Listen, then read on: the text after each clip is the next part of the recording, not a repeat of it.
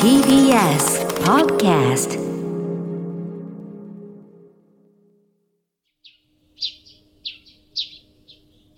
桂宮治。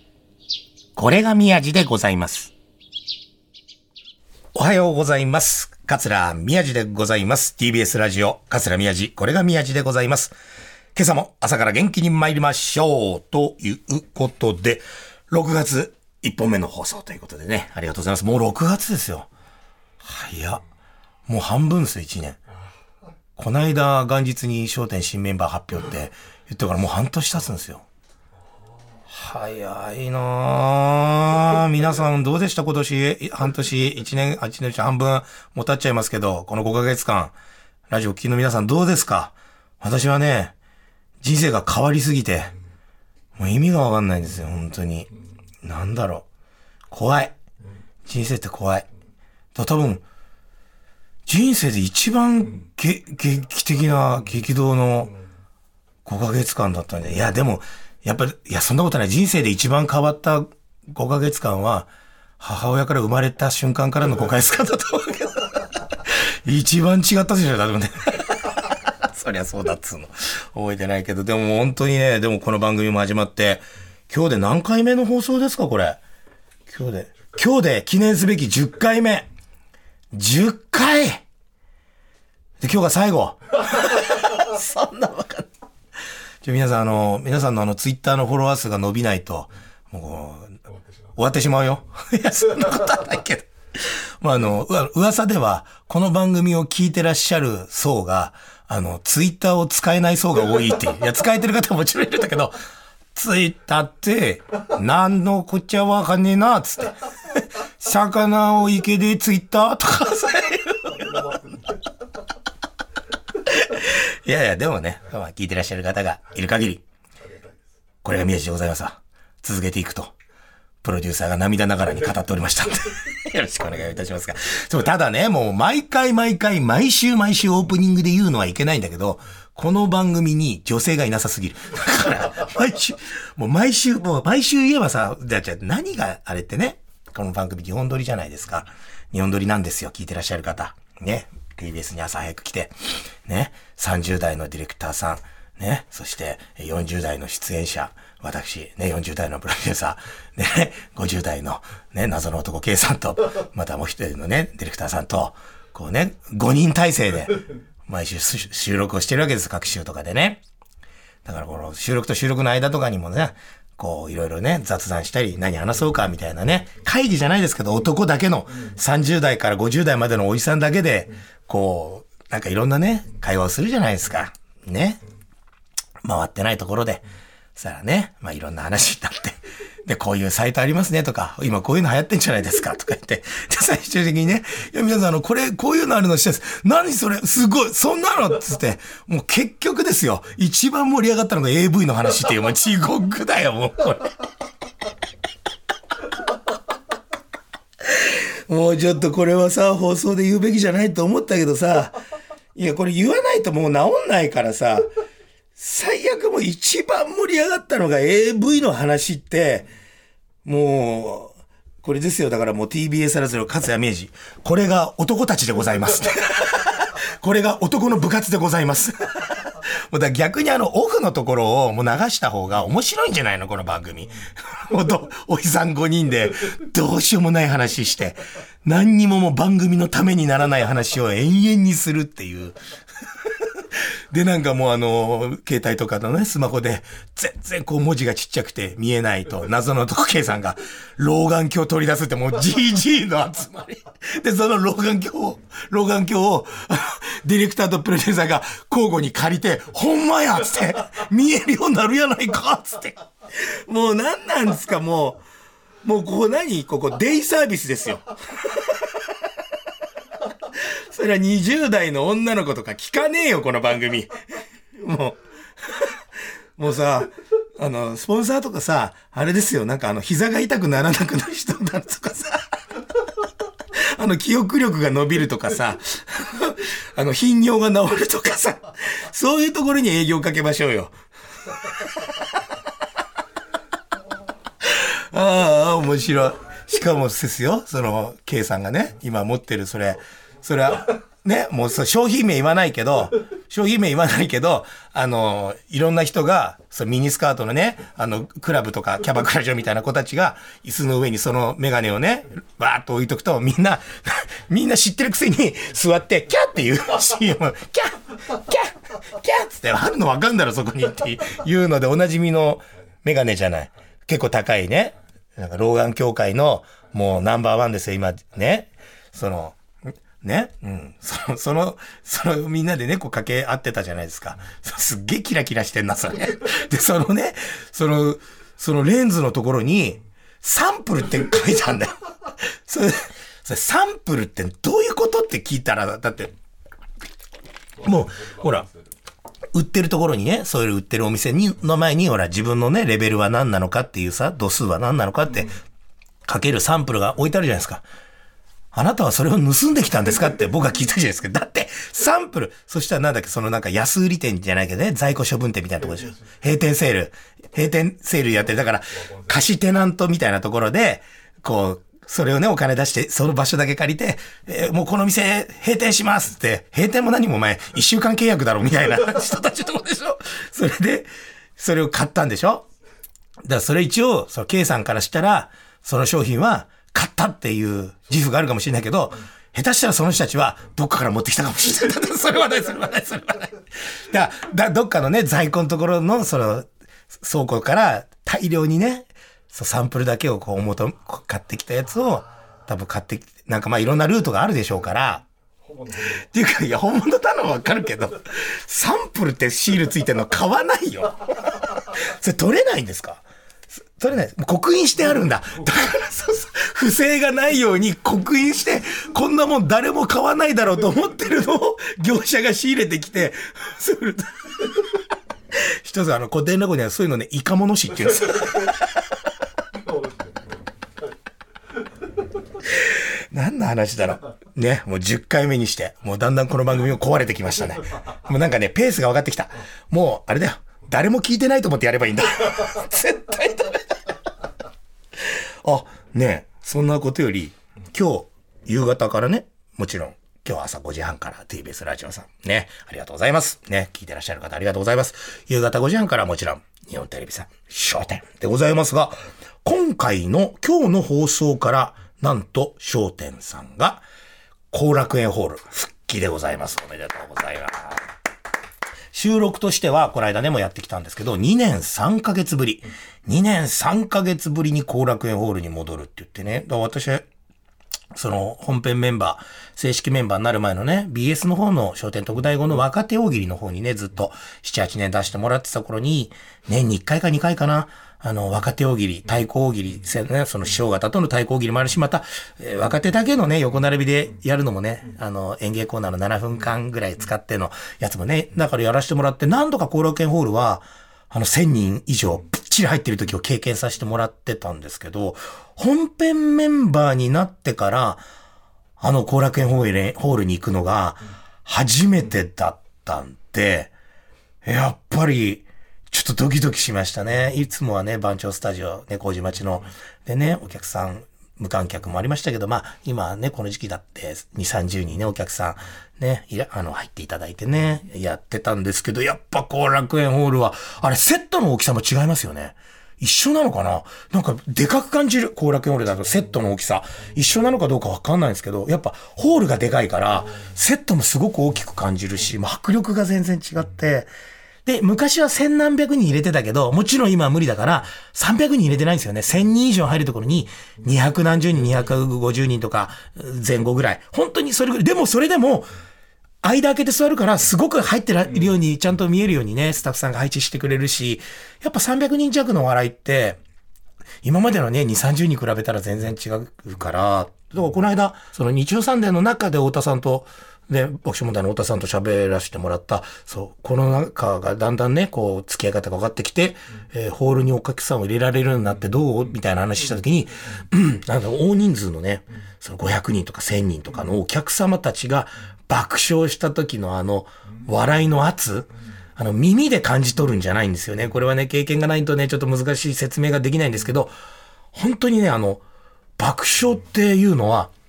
あの、なんか物が爆発した時の風圧みたいに、本当にあの、大ホールの笑いって、体全身にドーンって受けるんですよ。飛ばされるぐらいの。あの感覚がでもね、300人ぐらいでも、すごくなんかあの、ワンってくるのが、ちょっと感じられたから、大喜利やってて楽しいなっていうか、やっぱりね、あれはちょっとたまんなかったな。ちょっと今日ぜひぜひ、えー、見ていただきたいなと。またちょっとね、通常の形とは違う、ちょっとね、特殊な形で戻ったので、えー、見てみてもらいたいなっていうのはあるんですけど、で、あれですね、あのー、若手大喜利のメンバーとして出ていた時と、本編メンバーになってから、あそこに座らせてもらう時、全然環境違いますね、あれね。なんか、どういうっていうか、あの、お客様方が、ちゃんと認知してくれてるんですよね。だから、こんなに認知してもらえてるんだっていうのを最初の挨拶からね、まあ放送上はちょっと伝わんないかもしれないけど、あの現場ではずっとやってきたから、はこういうことかと思って。だ逆にでも、やりやすかった。なんかちょっと楽しかった。あと、私の場合ね、いきなり後楽園デビューじゃなくて、コロナ禍で、あの、笑点メンバーになったので、スタジオ収録をずっとね、経験させてもらって、こう、準備支度期間があって、いよいよ後楽園ホールっていうふうに、ちょっと自分のこう、経歴の中では、ありがたい、こう、ステップの踏み方をさせていただいてるから、皆さんにこう、ある程度ね、5ヶ月間、半年弱、認知をしていただいてから、いよいよ後楽園っていう形になれたので、まあ、ちょっとそこら辺自分で言うのもなんだけど、宮地が持ってるなと思って。いや、でも本当にね、ありがたかった。あと、楽屋が、その、後楽園ホールになるとね、その、番長スタジオだと、本当にきちんとした、まあ、綺麗なね、楽屋を一人一部屋ね、あのカード、カード電子キーで、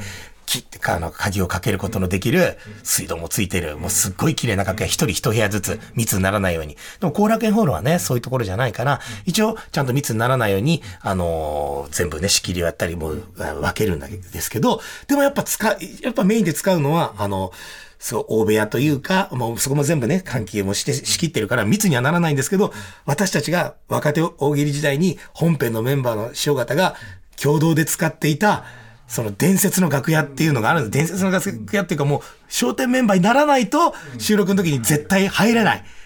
で、若手メンバーは入ったとしても挨拶の時だけで、あんな中には緊張していられないんですよ。もう歌丸師匠だったり、もう、もう皆さんがずっといるところで、全然落ち着く空間じゃないんですよね。なんか、本当にただのドカンとした広間でパイプ椅子と鏡と、なんかちょっと畳、畳の台みたいなのが、なんか特殊な感じですよね。変な。まあ、ボクサーの方とかプロレスの方ってこんな感じで横になるんだっていうためになんかね、台の上に畳がはめ込んであるみたいなのがあったりとかするとこなんですけど、そこに初めて商店メンバーとして入れさせてもらって、他の師匠方と常にずっと密にならないように仕切りこうあったり離れたりしながらだけど、あの空気感の中にずっといられて、そういえば師匠方も普通に対等に喋ってくれて、初めて、はあ、俺、書店メンバーなんだ、みたいな。で、小遊三師匠宮治さん、ないないで、あ、そうですね。で、僕も用があって、招待所のとこ行って、これこれこうで、こういうことがあったあ、じゃあ、あ、そっか、じゃあ、あの話はなしで、じゃあ、そっちでこうしようか、とか、あの、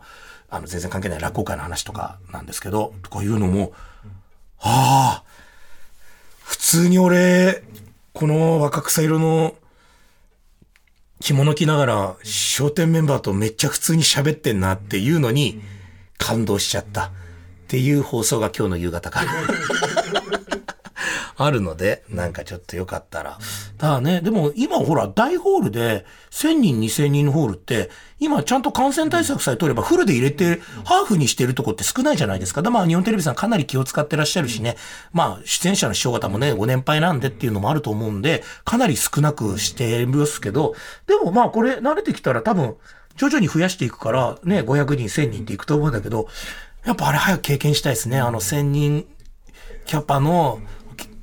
満員のお客様が大喜利を聞いた時の爆笑ってね、落語界ではやっぱ経験はあるけど、大喜利をやってる時の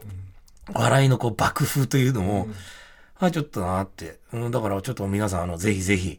えー、商店、えー、今までもね、頑張ってますけど、後楽園ホールに戻ってからって、聖地、後楽園ホールに戻ってからの商店っていうのが、ちょっとまた違うんで、もう TBS でこんなことをね、喋りすぎてると怒られるんでね、ちょっとここで、一曲、えー、TBS さんのために曲を流したいと思います。もう今日はですね、素晴らしい曲をご用意してまいりました。ちょっと皆さんもここは絶対楽しみだったと思うんですけど、今日は、なんとあの、もう今日は師匠とか先生じゃないですよ、もう。細川隆最高顧問でございます。細川隆最高顧問によります、望郷ジョンからお聞きください。細川隆最高顧問によります、望郷ジョンからでございました。ありがとうございました。素晴らしかった。会いたいね 会いたいよたまらないでしょいや、細川隆最高顧問って、あの、何の最高顧問だかわかんないけど、俺がか、なんかほら、今の細川隆さんって、あの、髪型ね、あしてて、なんか乗り付けみたいにして、で、あの、RG さんがね、真似して、なんかちょっと変なキャラっぽく、なんかちょっとするときありますけど、もう歌は、まあ当たり前ですけど、もう絶品なんですよね。いや、もうだからあの、お金払ったそのサブスクでね、もう細川隆さんのアルバムは全部聴けるようになってますから、聞くんですけど、もうたまんで、なんで僕はね、細川隆最高顧問をここまで押すかというと、個人的にはそんなに昔から聞いてたわけじゃないんですよ。ただ武蔵小山という、本当にね、もう車一台入れないもう路地がブワってなって、今はもう開発が始まっちゃって全然違う風景になっちゃったけど、もう一軒飲み屋からもう、こう、食べ物屋さんからがブシャーって何百年、何百軒も、もう所狭しと渦巻いている中で僕はもう生まれ育って寝て起きて、だからもう夜ベッドで寝てると、もういろんなところからもう歌が聞こえてくる。そう優先もそうだし、いろんな方の酔っ払ったカラオケとかの曲がね、防音設備も整ってないような、もう昭和の時代ですから、昭和50年代とか60年代、もう全部そんなのが聞こえてる中で育ったから、もう細川隆さんとか、もう全然聞いてましたよ。本人の歌はもちろん下手くそな酔っ払った親父たちの歌でも。ね。だから、そうなんですけど、そなんで最近またハマったかっていうと、僕毎年っていうか、年2回ぐらいこの、地方を、まとある入れ方さんがいて、会社っていうか、財団さんみたいなとこあって、えー、ここ数年は岩手と長崎を、うん、分けて、岩手1週間ぐらい、また長崎1週間ぐらい、あの、まあ、僻地っていう方はちょっと失礼なんですけど、その本当に一つの学校に何十人しかいないような小学校とか中学校とか、またそういったところをじゃあ逆に集めて何百人にしてホールでみたいなのを一週間ぐらいかけてぐるっと回るっていう学校公演をずっとやらせてもらってて、で、僕にその話来て、で、じゃあ、じゃあこういうメンバーで行きたいんですけどって、あの、上方の桂相場にさんという方に、まあ、江戸と東京の違いみたいなね、あ、江戸と東京の違いじゃない、江戸と上方の違いっていうのを見せるために僕が江戸で、じゃあ上方落語で仲良くさせてもらってる桂相場さん。で、じゃあ色物さん一人って。で、やっぱ子供たちが見て、まあ大神楽だったり漫才もいいけど、ちょっとやっぱ初めて見る、紙切りっていう芸を見てもらいたいなと思ってね、ちょっと先輩で林家楽一兄さんっていうのがいて、この3人で、うん、じゃあチームを組んで、じゃあ全部回ろうっていうのをずっとやらせてもらってて、だから本当にね、なかなか行けないような奥地に行くから、移動が大変なんですよ。空港とかし、でも飛行機とか新幹線でとりあえず主要の駅まで行くんですけど、そっから車でまず1時間とか2時間乗ってやっとホテル着いて泊まって朝起きてまたそっから90分車乗ったり、もう長崎とかだともうフェリーで1時間2時間、またそこから車で何十分とか、もう移動だけで何時間もかかる。それ1日学校2軒回って、また1時間ぐらい車乗って、やっとホテル着いてとか。もうそ、本当にもう移動の方が長い。でもやっぱ行ったら喜んでくれるから、っていうのをずっとやっていて。で、もう6月また、えー、今月も、来週再来週ぐらいかな。えー、もうすべて仕事、えー、都内の仕事とかやめて、それまた1週間ぐらいちょっと行ってくるんですけど、その時に車の中で、もう何もやることないから、もう本当に何時間もずっと3人とドライバーさんといるから、どうするって言った時に、まあサブスク僕入ってたから、相馬さん何聞きたいって言った何聞きたいじゃないんだよ、お前。歌手と言ったら細川隆なんですマジっすかっつって。で、書き始めたんですよ。ミニスピーカーとか持ってたから。もうそしたらハマっちゃって、もう、でも曲の振り出した、振り出しから。今宵降る夢、冷たい雨はとか。なんかそんな、それではお聴きいただきましょうとか、もうみんなであのイントロからイントロ合戦から始まって、そしたらもう運転手さんも笑ってくれて、そんなことをやりながらやってたらもう細川隆さんにハマっちゃって。そう、もうだ、もう最高顧問のね、防御ジョンから。もうこれ一番もう、もうね、あのテンション上がって、みんなで車の中で歌いまくるんですよ。で、学校着いた頃にヘトヘトになってるっていうね。そうそうそう。だからね、ちょっとかけさせていただきました。また、これをね、えーちょっと学校公演、ぐるっと回って。だから学校公演行って、またその話もしますけど、本当何年も商店メンバーになってから今回初めて行くんで、それちょっとね、コロナで、あの、1月から5月まで行けてなかったんで、6月行って、また長崎も行くのかな、今度。前まで商店メンバーになる前はね、ほんといろんなとこずっと回って、コンビニまでホテルから歩いて30分以上かかるようなとことか、普通ホテルの周りって絶対コンビニあるでしょ、ないんですよ。ほんとそれぐらいのとこに行くんで、めちゃくちゃほんと子供たち喜んでくれるんですけど、その無名な僕たちが行っても。そうそうそう。だから、ほんとホテルにいるしかないから、本当には何も言うことないんだけど、たまにね、